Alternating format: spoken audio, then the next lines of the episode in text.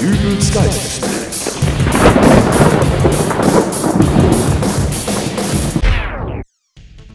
Hallo, grüß Gott, moin, moin, wie auch immer und herzlich willkommen zur 136. Ausgabe von Dübels Geistesblitz. Wer in der Wikipedia nach dem Begriff Kulturschock sucht, der findet folgende Definition. Der Begriff Kulturschock bezeichnet den schockartigen Gefühlszustand, in den Menschen verfallen können, wenn sie mit einer fremden Kultur zusammentreffen. Hier offenbart sich wieder einmal, dass der Wikipedia nicht immer zu trauen ist, denn letzte Woche erlitt ich eben einen solchen Kulturschock. Dieser begründete sich aber nicht etwa darin, dass ich mit einer fremden Kultur zusammentraf, sondern eher, äh, dass mir meine eigene vor Augen geführt wurde. Ganz neugierige Geistesblitzhörer wissen ja, dass ich zwischendurch mal für eine Woche meine Heimatstadt verlassen habe. Ich wollte unendliche Weiten, fremde Lebensformen und neue Zivilisationen, also habe ich mich mit allem, was mir lieb und teuer ist, nach Berlin aufgemacht.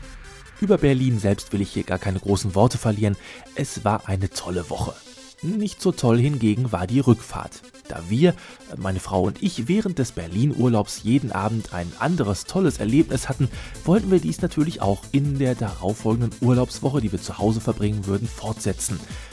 Dank modernster Technik war es uns auch möglich, noch im Zug im Internet nachzusehen, was für Veranstaltungen in unserer Heimatstadt auf uns warteten. Hier mal ein Best-of. Sonntag, 5. Juli. Seniorentanz und Sommerfest, Kulturrevier Radbot ab 15 Uhr. Sonntag, 12. Juli. Clubsiegerschau des deutschen Tackle-Clubs 1888 e.V., Maximilianhalle 11 bis 17 Uhr. Dienstag, 14. Juli.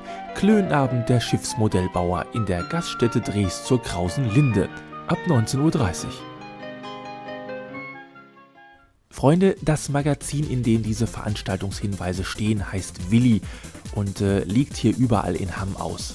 Wer also abends in eine Kneipe geht, der wird mit ziemlicher Wahrscheinlichkeit irgendwo dieses Magazin finden.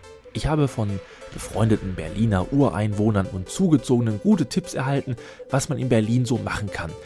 Nun stelle man sich bitte vor, es käme zu einer umgekehrten Situation. Ich sitze mit zwei Touristinnen aus Berlin in einer Kneipe in Hamm und es kommt zu folgender Szene. Das ist ja nicht gerade viel los hier, wa? Och, für einen Mittwochabend ist das hier ganz schön viel. Außer uns drei stehen da nur noch zwei andere Gäste an der Theke. Das nennst du viel? Gäste? Ach so, äh, nee, der ist kein Gast. Was soll denn der da sonst sein? Der ist vom Gesundheitsamt. Du, ich hab die Schnauze voll von dem Laden hier. Lass uns mal woanders hin. Ja, äh, wo wollt ihr denn hin? Ist das hier nicht dieses Willi-Magazin mit den Veranstaltungstipps? Ich schau da mal rein. Och nein, nicht Willi. Hier, das schaut da interessant aus. Lass uns da mal hin. Ach, Zeig mal. Ach, Da wollt ihr wirklich hin? Ja, sicher. Okay.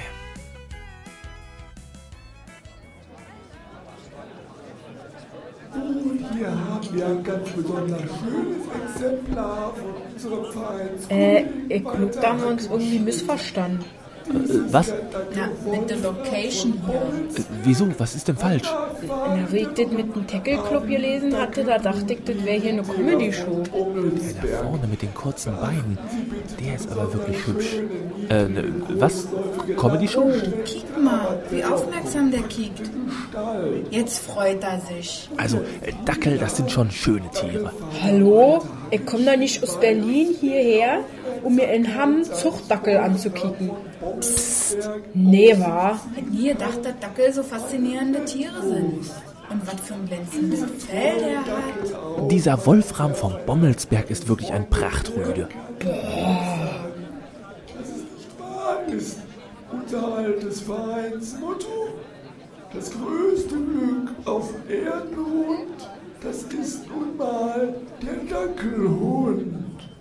Falls ihr übrigens diese Podcast-Folge sofort am Tag des Erscheinens, also dem 12. Juli, heruntergeladen habt und noch nicht wisst, was ihr heute tun sollt, die Clubsiegerschau des deutschen Tackle-Clubs 1888 läuft in der Hammer-Maxi-Halle noch bis 17 Uhr.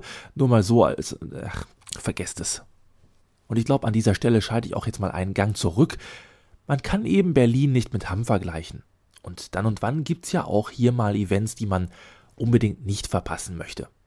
Abschließen möchte ich aber mit der Aussage eines anderen Podcasters, mit dem ich mich neulich im Chat über dieses Thema unterhielt.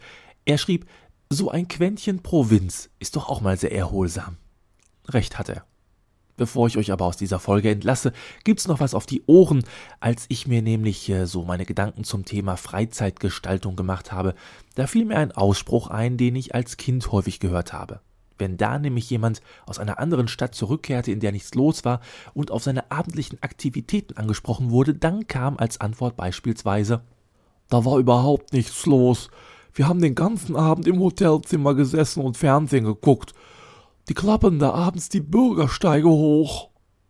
Und dieser Ausspruch, die Bürgersteige hochklappen, den fand ich als Kind so faszinierend, dass ich mir das immer wirklich vorgestellt habe, wie da abends jemand die Straßen lang geht und eben die Bürgersteige hochklappt. Klar, das ist nur ein Ausspruch, äh, um eben deutlich zu machen, dass die Stadt abends tot ist, aber ich war neun und hatte damals schon eine blühende Fantasie. Heute weiß ich es natürlich besser, trotzdem möchte ich gern an dieser Stelle für einen Mann ein Lied spielen, der pflichtbewusst jeden Tag seiner Arbeit nachgeht, aber trotzdem nirgendwo Anerkennung hierfür findet. In unserer Stadt wohnt ein Mann namens Klaus. Klaus schaut eigentlich ziemlich durchschnittlich aus.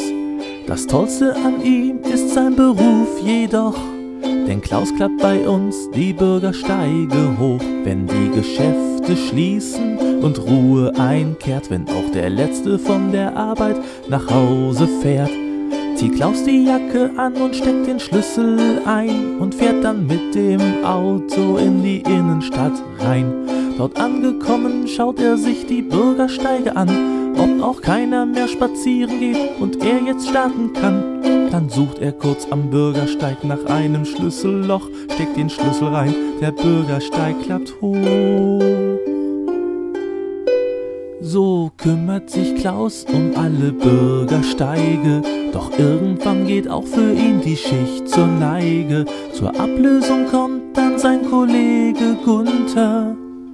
Und der klappt die Bürgersteige wieder runter.